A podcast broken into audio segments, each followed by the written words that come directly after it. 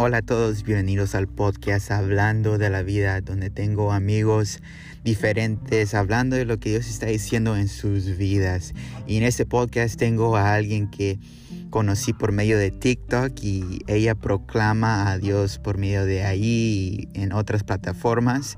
Entonces ahí pónganse cómodos, relájense y escuchen lo que el Espíritu Santo les quiere decir hoy en día. Platícanos eh, en este podcast eh, qué es lo que Dios eh, te ha estado hablando durante estos tiempos de la pandemia. Wow, sí. bueno, en, a modo general, Dios me ha estado hablando muchas cosas en esta pandemia. Una de las cosas es acercarme a Él. puedo reconocer que esta pandemia me ayudó para que yo pueda reencontrarme con Dios. Toda mi vida eh, estuve dentro de una iglesia, soy hija de pastores, por lo tanto siempre he estado como comprometida a, poder aportar en lo que sea en el ministerio. Pero se volvió como tan rutinario, como más de compromiso, de responsabilidades, pero no de en sí de mi amor eh, hacia Dios no de entregar mi corazón, sino que era más compromiso por ser la hija del pastor y, mm. poder estar ahí siempre. Entonces, eh, comenzando con esto en sí, esta pandemia, eh, Dios como que vino a mi encuentro y me dijo, hey eh, para un poco, el activismo no es muy bueno y, te quiero para mí. Quiero que tú me mm. sirvas pero en modo personal, no en forma colectiva como lo es estando en una iglesia.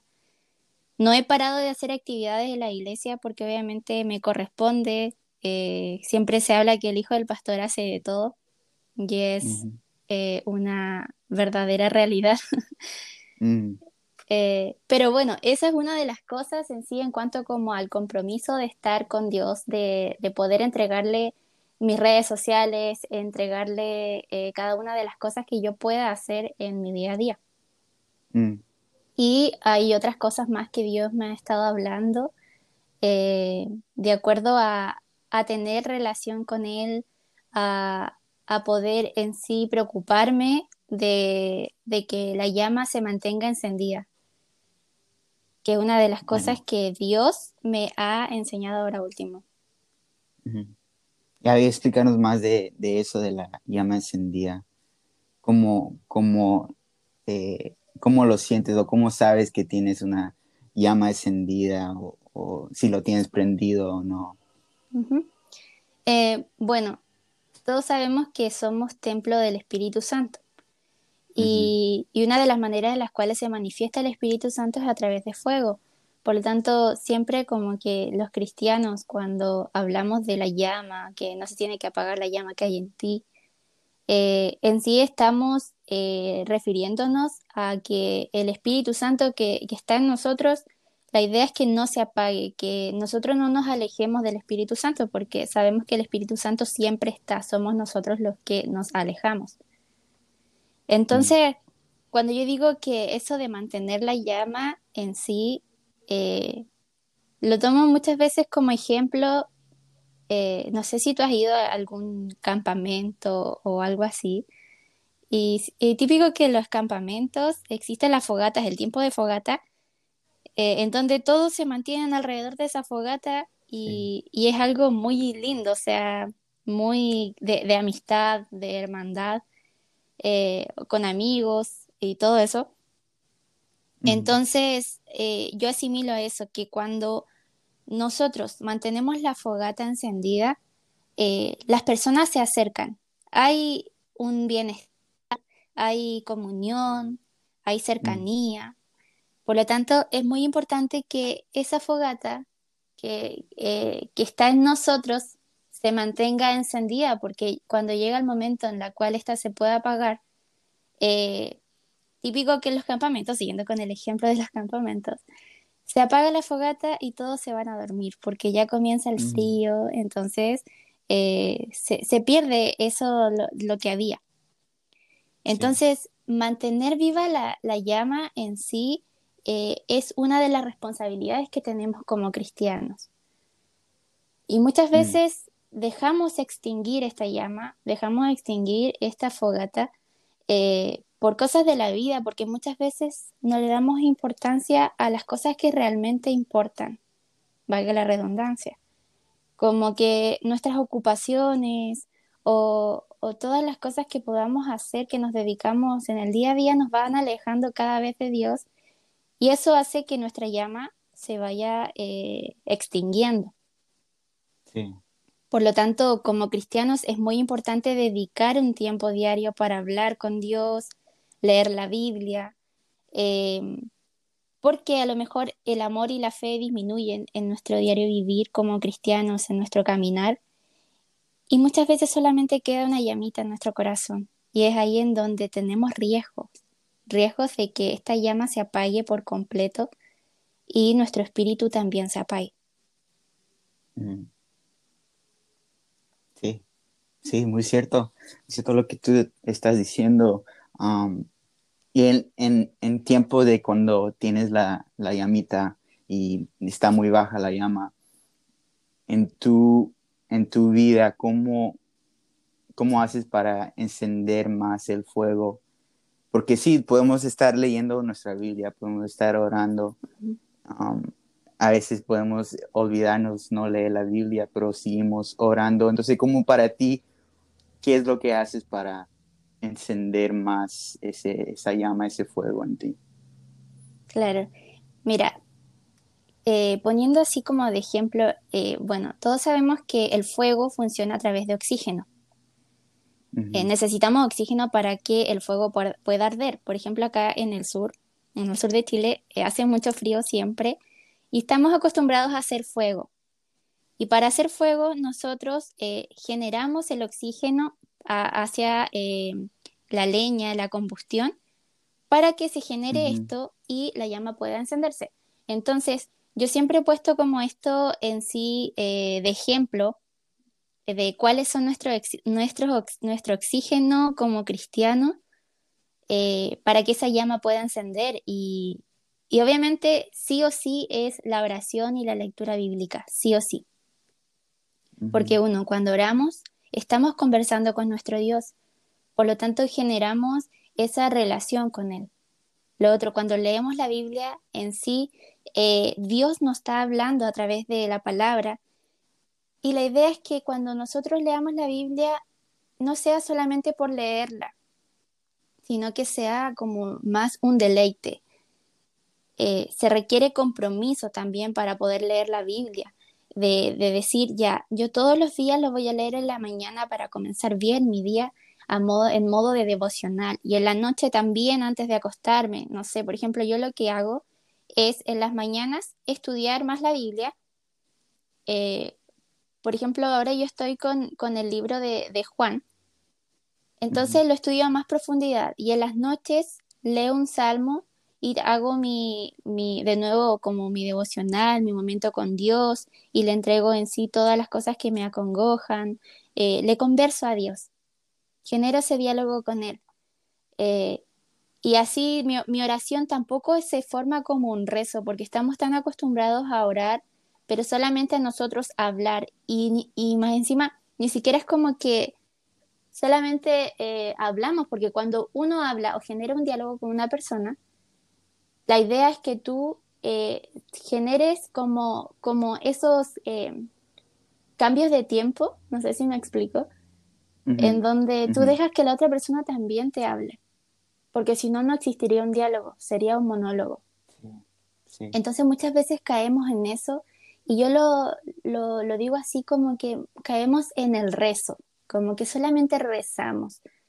Y estamos tan acostumbrados a decir palabras aprendidas que hemos escuchado eh, a lo mejor de nuestros padres en la iglesia que se nos han quedado a nosotros y las volvemos a repetir y no son palabras que realmente nacen desde nuestro corazón. Entonces eso es muy mm. importante cuando nosotros generamos este diálogo con nuestro Dios.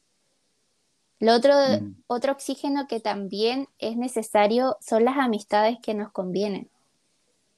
Esas mm. amistades que, que, te edifican, que tú puedes ser tú mismo con esas personas, que no tengas que aparentar ser otra persona. Esas amistades que cuando tú le cuentas algo, eh, ellas te ayudan con un consejo que venga totalmente de Dios.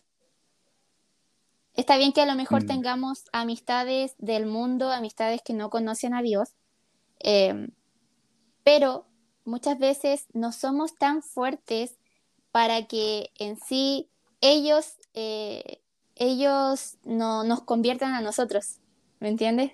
Es como que nosotros nos convertimos a ellos siendo que ellos deberían convertirse a lo que nosotros creemos, a lo que nosotros impartimos. Entonces es muy importante las amistades cristianas para que esta llama eh, no se vaya extinguiendo o para que esta llama crezca en realidad.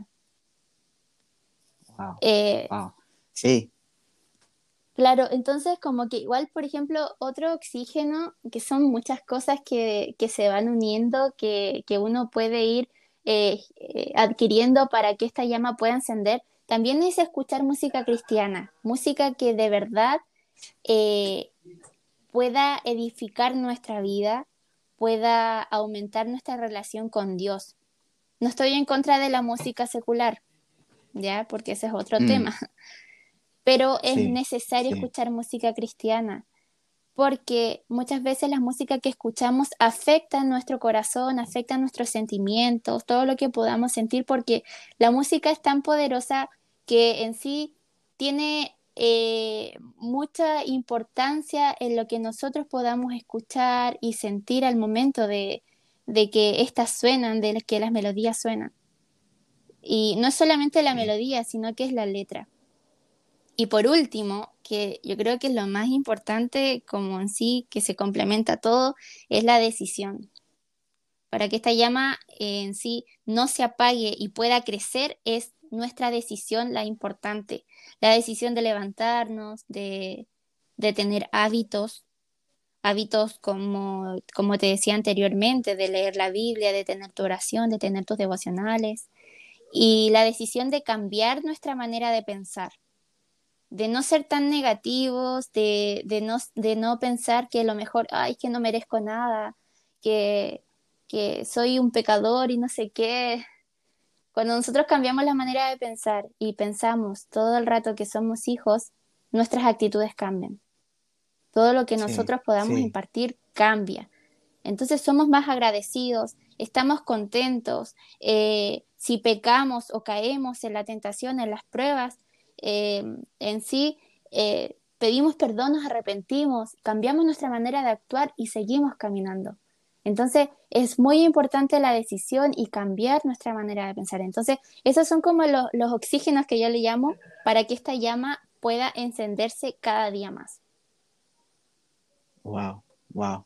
Sí, muy, muy importante todo lo que dices y una de las cosas que, me agarró, uno de los puntos que dijiste era de los amigos y la música y um, en tu manera de decirlo como eh, si, no tenemos esos amigos eh, cristianos, cómo uno puede decir, ok, necesito amigos, necesito amigos así cristianos que me ayuden, que me levanten.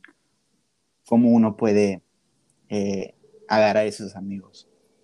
Em, mira, yo no tenía amigos cristianos, o sea, obviamente, como te decía, eh, toda mi vida estuve en la iglesia y uno en la iglesia así genera como, hay muchas personas las cuales pueden ser tus amigos, pero en mm. mi caso eh, nunca tuve amigos como que yo dijera, oh, mi mejor amiga y no sé qué. Eh, durante mi infancia sufrí mucho de eso también, no, no tenía como amigos los cuales podía ser yo misma. Y todo, todo el mm. tema, todo lo que involucra eso. Y yo le pedí a Dios que, me dé amistades, que me dé amistades. De hecho, sufrí mucho, como te decía, eh, y nunca llegaba una amistad. Y te puedo decir que durante esta pandemia llegó, llegaron más que una persona a mi vida. Eh, a mm. través de TikTok pude conocer muchas personas que impactaron mi corazón y que ahora son mis amigos. Eh, tenemos un grupo que se llama Young, Christian for Him, en donde la mayoría somos chilenos, hay otros chicos TikTokers que igual son de Panamá, de Colombia, eh, de México, de Argentina, pero se ha generado esta amistad tan bonita y, y, de verdad que tú dices, pero ya, está bien. Eh, ella tuvo como la bendición de tener esas amistades. Y uno se comienza a desesperar cuando no tiene estas amistades, como que dice, pero ¿por qué yo no mm. puedo tenerlas si las necesito? Y, y, solamente yo podría decirle a esas personas que en realidad pídanle, pídanle a Dios. Y Dios les dará en el momento indicado. A lo mejor yo no tuve las personas eh, que tengo ahora en mi vida antes porque Dios me quería enseñar algo, porque a través de experiencias que yo pueda estar pasando, esas las puedo usar ahora mismo para aconsejar a otros jóvenes. Entonces uno no mm. entiende los planes de Dios en el momento, hasta que ya llega el momento mm. en donde Dios te responde y tú dices, oh, de verdad que Dios quería esto para mí y, y que Dios es, es en sí tan detallista con nosotros y toda su voluntad es perfecta, como dice su palabra. Entonces es buena, agradable y perfecta. Por lo tanto, no somos quienes para cuestionar y solamente necesitamos paciencia. Ahora, hay amistades que sí, que no nos convienen. Eh, y podría decirle a esas personas que a lo mejor están con amistades que no les convienen que es momento de decidir. Si esas amistades eh, están generando que, que tu llama, a propósito de lo que estábamos hablando, que que tu llama se vaya apagando, es momento de tomar decisiones. Porque si tú no eres capaz de cambiarlos a ellos por medio del Espíritu Santo, eh, va a ser imposible que, tú puedas seguir con tu relación con Dios porque eso va a interferir, va, va a generar consecuencias. Por lo tanto, es muy importante la decisión, saber en qué momento alejarnos, dejarle límite a esas amistades, porque no todo es sí. La gente de afuera, la, gente que no son cristianas, muchas veces se aprovechan de la gente que es cristiana porque piensa que esas personas van a soportar absolutamente todo. Y aquí es donde mm, comienza el bullying muchas veces, eh, todo ese tipo de cosas. Entonces es importante la decisión y decir, ya, esta amistad no me conviene, esta amistad me está alejando de Dios, por lo tanto, yo no voy a permitir eso y mejor me alejo de esta amistad hay que, eh, en vez de alejarme de Dios. Sí, sí.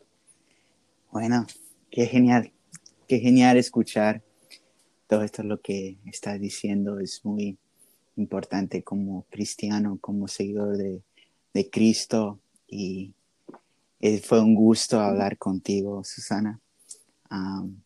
gusto conocerte por medio de TikTok. Mire los TikTok y dije, wow, tiene eh, esa proclamación de, proclamar, no tienen vergüenza de, proclamar quién es Dios y el amor de, tu vida. Entonces, eh, quería escribirte y decir, oye, ven a mi podcast que queremos eh, escuchar más de, tu historia, de lo que Dios está hablando en tu vida. Y no sé si tienes últimas palabras a la gente que escucha. bueno, bueno, primero agradecerte a ti, Misael, por el contacto. De verdad que muchas gracias. Me anima también esto a poder seguir, a todas las palabras que me has dicho, a poder seguir adelante. Eh, esto no es vanagloria ni nada, porque Dios honra a quienes le honran. Y, siempre he pensado esto, que tenemos que hacernos cargo de las cosas que hacemos. Eh, todo lo que podamos decir o hacer, tenemos que hacernos cargo. Porque hay mucha gente mirándonos. Y aunque hagas contenido mm. o no hagas contenido en redes sociales, hay mucha gente mirándote igual. Porque vivimos de, rodeados de gente, de personas, tus familiares, tus amigos, tus primos, tus compañeros de universidad, de colegio. Todos están en constante en sí eh, observando todo lo que tú puedas hacer. y siempre con mis amigos decimos esto, eh, habla menos y predica más. ¿Cómo predicas? Con tus ejemplos. Mm. con todas las cosas que tú puedas hacer, cómo te comportas, cómo te refieres a, las personas más adultas que, tú, eh, a las autoridades y un sinfín de cosas.